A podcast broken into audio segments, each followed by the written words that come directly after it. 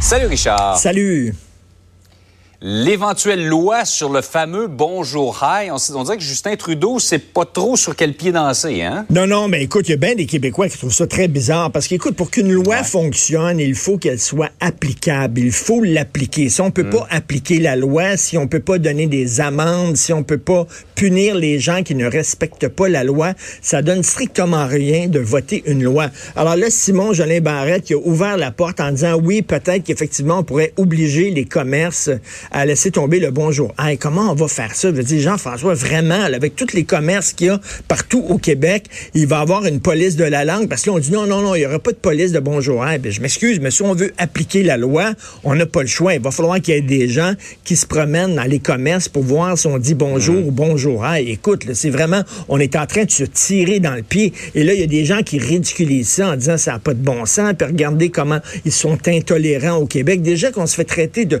raciste, de xénophobe, d'intolérant, si en plus on embarque dans une chose comme ça, écoute Jean-François, je pense que le gouvernement peut dire effectivement aux sociétés d'État, aux sociétés d'État, par exemple, la SAQ, de dire seulement bonjour à leurs clients lorsqu'ils arrivent. Je pense qu'on peut faire ça. Mais commencer à, imposer aux, entreprises privées de dire ça, ça va être là. Je, hmm. trouve qu'on est en ah train, c'est contre-productif. Et t'imagines pour l'image du Québec? Donc une consigne plutôt qu'une loi. Ben, une consigne plutôt qu'une loi, oui, euh, veut dire encourager les gens à le faire si possible. Moi, je, je, trouve qu'il y a un réel problème. On est en train de reculer. Je l'ai dit, j'habite dans le centre-ville de Montréal. Bonjour, hey, c'est quotidien, c'est une réalité, c'est ah. partout, c'est toujours dans les cafés, les commerces. Là, on a vu, là, écoute, on a vu là, euh, Antoine Robitaille a écrit là-dessus aujourd'hui dans le journal de Montréal, une candidate qui a mis des affiches seulement en anglais. Elle, s'en fout totalement, une candidate pour le Parti vert aux prochaines élections euh, fédérales. Elle veut même pas parler aux francophones. Elle met des affiches seulement qu'en anglais. Écoute, à un moment donné, on est en train de reculer. Penses-tu qu'à Paris, on dit bonjour? Ah, on va dire oui, à Paris, il n'y a pas une, mm. une population anglophone comme il y a à Montréal. Mais Montréal n'est pas une ville bilingue. Regardez la charte de la ville de Montréal. C'est écrit, c'est une ville mm. francophone. Mais bref. Ça. Mais le français est pas mal plus menacé à Montréal qu'à Paris. Je oui, oui, pas mal plus, effectivement.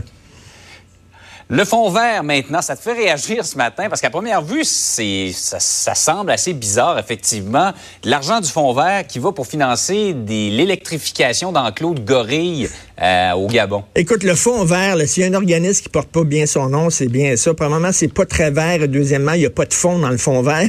Écoute, euh, on, l'a vu, là. Hein, ça, ça servait. Le fond vert, on a amassé des milliards de dollars avec une surtaxe sur l'essence. C'est-à-dire, chaque fois que vous faites le plein, euh, vous payez 4 sous le litre qui va directement dans le fond vert. Et ça, c'était censé financer des projets écologiques pour diminuer les émissions de gaz à effet de serre. Mais on le sait que tout le monde pigeait là-dedans. C'était connu euh, dans le gouvernement, sous le gouvernement libéral. Euh, si tu si étais dans un ministère, tu avais besoin d'argent pour tes projets, tu pigeais dans le, dans fond vert, que ce soit vert ou pas. Écoute, 800 000 dollars qui sont allés pour euh, installer des ailerettes sur des Boeing. Euh, un million de dollars pour des travaux de prévention de glissement de terrain à Gatineau, 700 000 dollars pour l'implantation d'un système d'alerte téléphonique automatisé à l'intention des personnes vulnérables à la chaleur, etc. C'était vraiment n'importe quoi.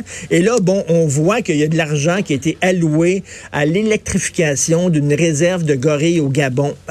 Je comprends qu'il faut aider à l'international. Je comprends qu'il faut aider mmh. les pays en développement. Et les gorilles, ça fait partie du patrimoine mondial. C'est une espèce en voie de disparition. C'est important que, bon, on les protège. On peut comprendre ça. en plus, bon, c'est pas des sommes énormes, là. On parle de 148 000 dollars.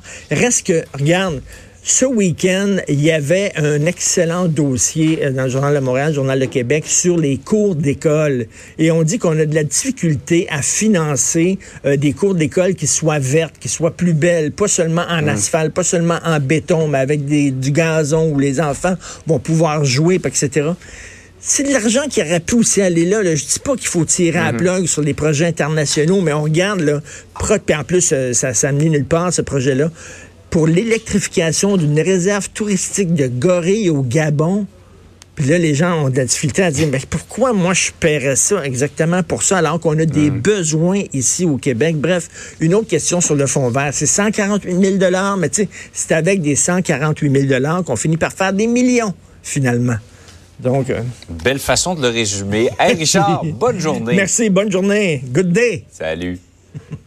Ici